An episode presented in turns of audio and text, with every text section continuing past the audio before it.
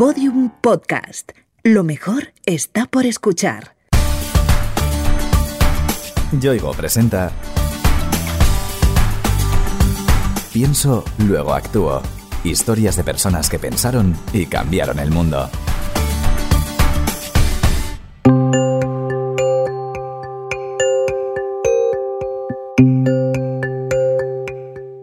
Año se diagnostican unos 300 casos de leucemia infantil en España, una enfermedad que afecta a 3 de cada 100.000 niños. Aunque la tasa de curación es del 80%, eso significa que 2 de cada 10 de esos pequeños no logran superar la enfermedad. Para conseguir que esa cifra llegue al 100% y dar apoyo positivo a las familias que atraviesan por ese duro trance, José Carnero creó la Fundación Uno entre 100.000. Todo empezó hace 8 años, con Guzmán, el segundo hijo de José. Guzmán era un niño que nació con una placidez y un estar divino. Guzmán ha sido un niño con una sonrisa súper pura. En noviembre del 2010 tuvo una febrícula. Pero lo que pasa es que empezaron a pasar días. Estuvo así como dos semanas y a la salida un día del cole, como que se mareó y se cayó al suelo. Y fuimos al, al pediatra, pidió hacerle un, una analítica y nos dijo, mira, iros al hospital, yo estoy viendo aquí que podría ser una mononucleosis, llevaros por si acaso la mochila para estar unos días. En el hospital vieron que Guzmán no tenía mononucleosis y rápidamente sospecharon que podía tratarse de una leucemia. El oncólogo pediátrico Luis Madero fue el encargado de dar a José y a su mujer, Eva, la mala noticia. Y nos dice, mira, tengo que daros una noticia, hemos hecho de la espiral de médula y vuestro hijo tiene una leucemia linfoblástica aguda. Entonces, lo siguiente que recuerdo aquella conversación es que Luis nos dio un taco de papeles. Dice, este es el tratamiento para los próximos dos años. Es una enfermedad que a día de hoy ha habido muchos avances, el 80% de niños sobreviven. ¿no? Nos indica mucho que tenemos que estar en el día a día, en el presente, que esto es una enfermedad familiar, que no es una enfermedad del paciente. En aquel momento nos dijo, si los dos trabajáis os recomiendo que uno de los dos se ausente del trabajo porque os tenéis que dedicar.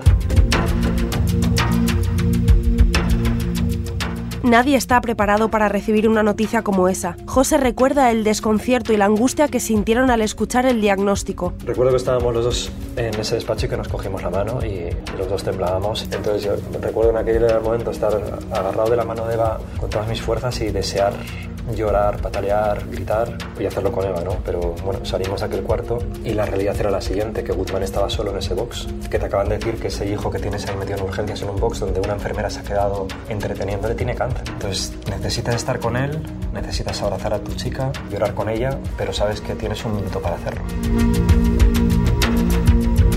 Fue Eva quien, como pudo, se sobrepuso y regresó al box de urgencias para acompañar a Guzmán. José salió a la calle y comenzó a llorar amargamente. Sin embargo, en ese mismo momento, en medio de la desolación y el miedo, algo surgió dentro de él. Aparece una voz interior con mucha nitidez que entre medio de esa llantina a mí me dice por algo y me retumba internamente por algo, por algo, por algo, por algo, por algo, por algo, por algo. Y ese por algo no era un significado de que ha pasado porque había pasado algo, sino que iba a ser por algo, iba a ser por algo que aquello iba a servir para algo positivo para todos los que rodeábamos a Guzmán, incluso para él.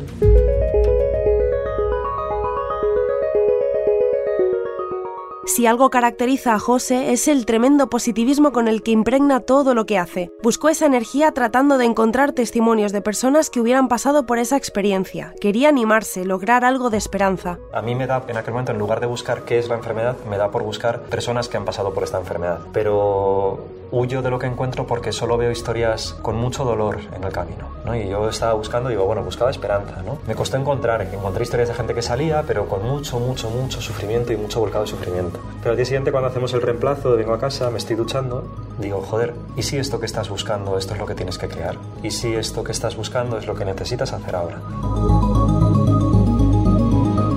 Aquella revelación fue la primera piedra del proyecto que años después se convertiría en uno entre 100.000, solo que entonces aún no lo sabía. Tienes que abrir un blog que cuente el día a día de Guzmán para tu gente, que te quite de en medio el tema de llamar por teléfono y la densidad de contar, que te permita conectar con algo que se te da bien, que es escribir, y que escribas en positivo todos los días de Guzmán, creando un hilo de esperanza en vamos a positivar a todos, vamos a visualizarle bien y vamos a ir de esta. Y ese día abro el blog uno entre 100.000. Yo no abría el blog para hablar al mundo, sino que abría el blog para hablar a mis amigos y a mis conocidos. Y aquello se fue de madre. Al cabo de los meses eran miles de personas más, más allá de amigos y conocidos. ¿no?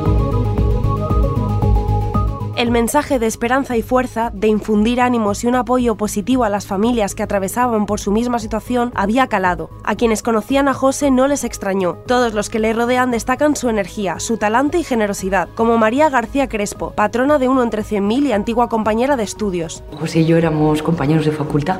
Yo creo que lo que más le hace fuerte a José es imaginar que todo es posible, confiar, animar a otros a que hagan cosas, poner una mirada positiva en todo lo que toca. Fue María precisamente quien ayudó a José a encontrar el camino que le conduciría a crear la fundación. Recuerdo algún paseo de María que yo le contaba cosas, el blog, tal, para algo, y ella decía, bueno, pues habrá que hacer algo con ello, ¿no? Habrá que hacer algo con ello. Entonces me di cuenta que lo que había estado haciendo aquellos meses, que era volver a conectar y volver a crear desde algo que estaba pensando que puede ser mejor, era lo que yo quería hacer en la vida, ¿no? Poder parir ideas, crear historias si pudiera ayudar a las personas, al mundo, al planeta, a mí mismo, a hacer cosas mejor por los demás. Y fue cuando de repente me di cuenta de esa pregunta y decir, hostias, ¿cómo lo hago? ¿no? Bueno, pues vamos a pensar en, en una fundación. El objetivo inicial del blog ya no era suficiente. Si había que actuar para mejorar la vida de los pequeños pacientes y sus familias, no solo era necesario infundir esperanza, era preciso dar un gran salto adelante. Dije, ¿qué se puede mejorar? Digo, hostia, pues investigación. Descubrí que que hacía muchos años no había habido proyectos de inversión económica en investigación antes de la crisis sobre leucemia infantil, que había organizaciones especializadas en leucemia y había organizaciones especializadas en cáncer, pero la leucemia infantil es el 30% del cáncer infantil. Cuando haces algo en cáncer infantil va para todos los sitios, el dinero se invierte en aquello que estadísticamente es lo más elevado y hay otras sintomatologías por encima de la leucemia infantil que van a ser siempre... Entonces dije, joder, pues intentar crear algo donde los fondos vayan allí. José Carnero empleó las armas que mejor conocía. Su profesión, la publicidad, le daría las herramientas para luchar, para conseguir financiación y llevar a cabo los proyectos de la fundación. Había que sensibilizar a la sociedad, pero lejos del victimismo, siguiendo la filosofía de vida que siempre le había guiado, haciendo hincapié en lo positivo. Yo creo que es muy difícil conseguir fondos para investigar si no se sensibiliza de la forma adecuada. Desgraciadamente venimos de una cultura histórica de que las causas sociales se sensibiliza desde la pena. Nosotros decimos que nos gusta sensibilizar desde la positividad. Nos gusta más mostrar imágenes de niños que lo han superado que de niños que lo están viviendo. En un entre 100.000 tratamos de construir desde ahí. Creo en que la sensibilidad es un vehículo inevitable y necesario para la investigación.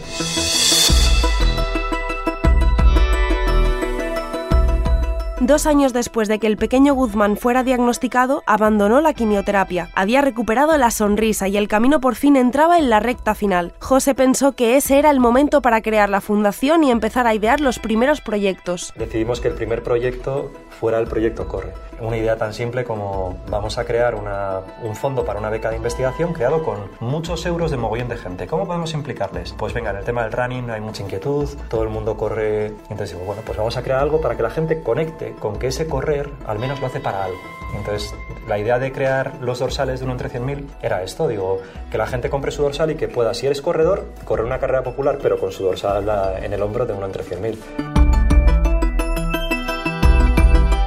Ese primer proyecto desembocó en la creación de una beca de investigación sobre la leucemia. Fue la primera de las cinco que han podido entregar en estos años. Aquel primer año, gracias a todos los dorsalitos que fueron la gente comprando, conseguimos dar una beca de 75.000 euros. Este año hemos corrido en 950 coles. Año 2018 vamos a acabar cerrando el año. La suma de todo lo que habremos invertido en investigación va a rondar el millón de euros.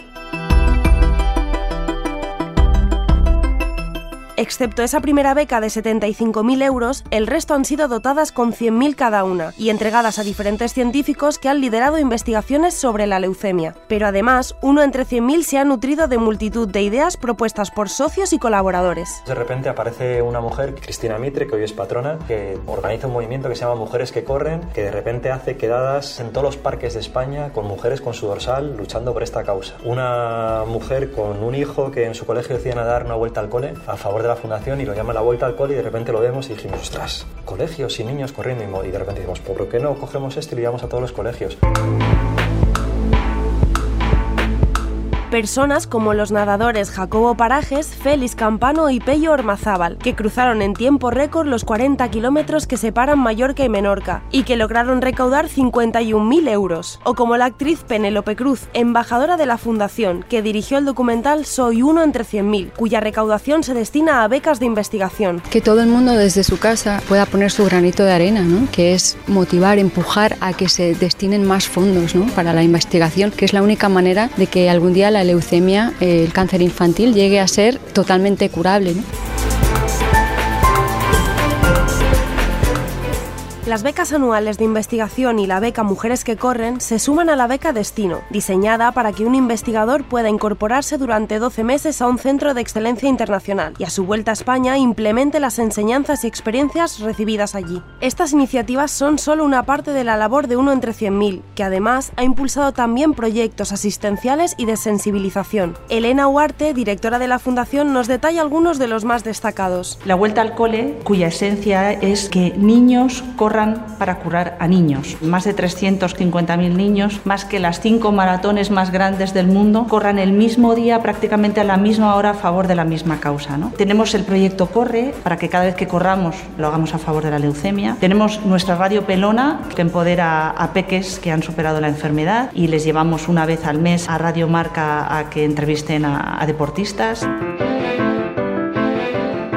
En un país donde las tasas de donación de médula son muy bajas y se invierte demasiado poco en la investigación, lo conseguido por uno entre 100.000 es un auténtico soplo de esperanza. Históricamente se ha invertido muy poco ¿no? en España, porque al ser 3 de cada 100.000 niños se considera prácticamente una enfermedad rara. Gracias a uno entre 100.000 hay muchos médicos investigadores trabajando en, en un mismo fin. ¿no? Elena y María ya conocían el espíritu emprendedor de José y no les fue difícil confiar en él para lanzarse a esta aventura. Muy distinto fue el caso de Eduardo Schell, director de comunicación de Uno entre 100.000, que se unió al proyecto tras conocer la labor que realizaban. Él vivió una difícil experiencia, similar a la de José. Conocí a José después de que a mi peque, a Mateo, le diagnosticaran de una leucemia complicadísima. Mateo tenía un mes de vida cuando le diagnosticaron, fue en el verano de 2013. La segunda beca de investigación de Uno entre 100.000 se la asignaron al médico investigador que salvó la vida de mi hijo, al doctor Antonio Pérez Martínez. En ese momento sentí una conexión especial con uno entre 100.000.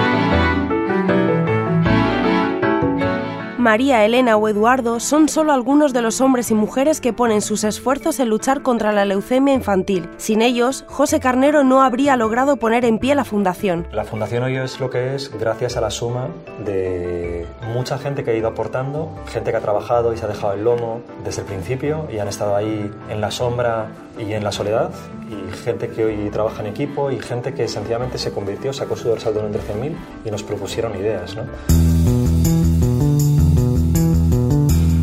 Año tras año, uno entre 100.000 ha logrado llegar a más personas y conseguido involucrar a empresas de todo tipo en sus proyectos. Marcas de moda, grandes almacenes, compañías de seguros, bancos o cadenas de alimentación se han unido a diversas iniciativas, ideadas desde la Fundación con el objetivo de recaudar cada vez más dinero para sus becas de investigación. Hay muchas formas de colaborar con esta causa. Enviar un SMS, realizar una donación, comprar un dorsal de proyecto Corre o participar como voluntario en la fundación. En la web unoentre100.000.org tienes toda la información que necesitas para darles tu apoyo. Para conseguir nuestro objetivo que 10 de cada 10 niños se curen, necesitamos mucha ayuda. Necesitamos que este ejército de soldados y lanzas crezca, que este ejército de uno entre 100.000 se haga mucho más grande. Claro, lo que a mí me gustaría, lo que le pediría a la gente es que se conviertan en uno entre 100.000 y que se conviertan en personas identitarias con esta causa, ¿no? que ellos propongan, que ellos se hagan socios. Necesitamos fondos, muchos más fondos para investigar. Si te animas a seguir el consejo de José y te haces socio de uno entre 100.000, seguro que terminas contagiado del espíritu del que hacen gala sus miembros. Una mezcla de satisfacción, orgullo y esperanza en el futuro. Un futuro donde la leucemia infantil solo sea un recuerdo del pasado. Lo que hace diferente a uno entre 100.000 es una mirada de un optimismo infinito. Mañana será mejor que hoy, pasado mañana mejor que mañana, cada vez será más grande. Es más que un optimismo, lo que impregna el proyecto es como la convicción de que el proyecto hace una pregunta que ya tiene una respuesta. Lo que importa es lo que pasa hoy y lo que importa es cómo lo vives con los que más quieres.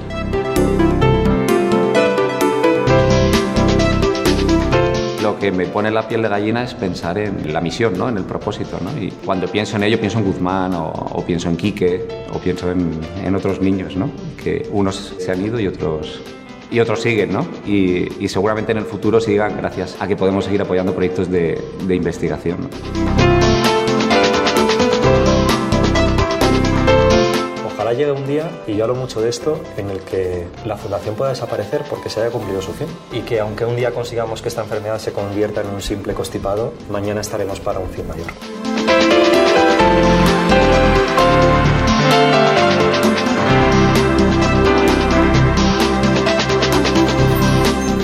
Yoigo te ha ofrecido Pienso, luego actúo.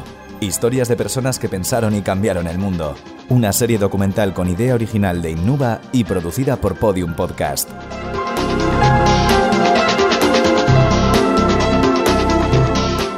Narrada por Noemí López Trujillo, con guion y diseño sonoro de Alfonso Latorre.